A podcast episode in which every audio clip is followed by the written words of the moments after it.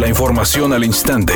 Grupo Radio Alegría presenta ABC Noticias. Información que transforma.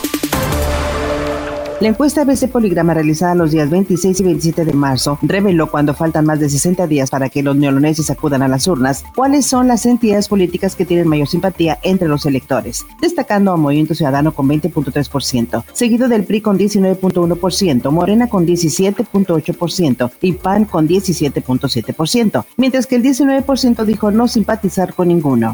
En lo que va de 2021, tres ciclistas han fallecido al ser atropellados en el área metropolitana de Monterrey. Así lo informó Ilse Casas, representante de la Asociación Civil Pueblo Bicicletero, quien indicó que el 2020 fue considerado el año más peligroso para los ciclistas, al registrarse 22 muertes, por lo que esperan se tome más conciencia sobre esta situación. Colgar bicicletas blancas para nosotros es un, una forma de recordar la problemática y la violencia vial en la que vivimos. Es un movimiento mundial que realizamos activistas que andamos en bicicleta. El recordatorio de que esto no puede seguir ocurriendo. Finalmente dijo que se han analizado planes de movilidad de algunos candidatos a la y muestran que carecen de espacios para ciclistas y peatones.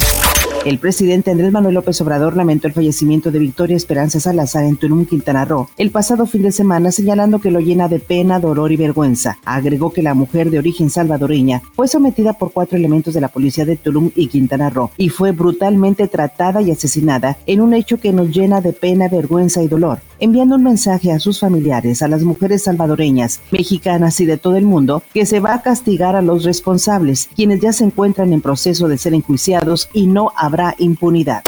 Editorial ABC con Eduardo Garza. Inició el periodo vacacional de Semana Santa. El aforo en parques y centros comerciales es del 50%. El horario en los negocios es de 5 de la mañana a 12 de la noche y pueden entrar niños a partir de los 6 años. Los adultos mayores de 65 años tienen libre acceso a los lugares hasta las 5 de la tarde. Todo se puede hacer pero con precaución y sin bajar la guardia ante el COVID-19.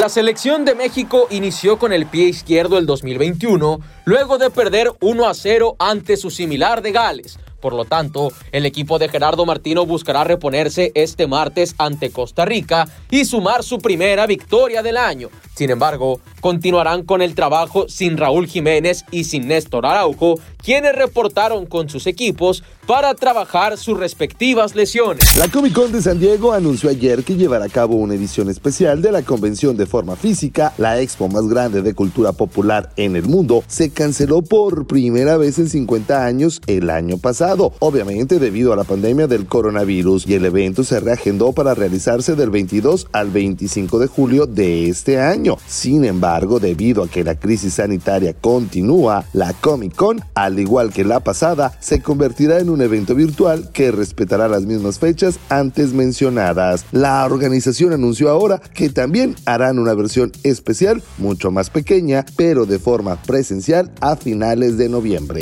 Hay un vehículo detenido en la Universidad con dirección hacia el norte, a la altura de la avenida del Bosque en San Nicolás. Un accidente se registra en estos momentos en Manuel L. Barragán y José Manuel Herrera, con dirección hacia el sur en Monterrey. Y por otra parte, hay múltiples baches en la avenida Pablo Olivas y San Sebastián, esto en la colonia Gustavo Díaz Ordaz en Guadalupe. Es una tarde con escasa nubosidad. Se espera una temperatura máxima de 24 grados, una mínima de 20. Para mañana martes 30 de marzo se pronostica un día con presencia de nubosidad. Una temperatura máxima de 32 grados y una mínima de 16. La temperatura actual en el centro de Monterrey 21 grados.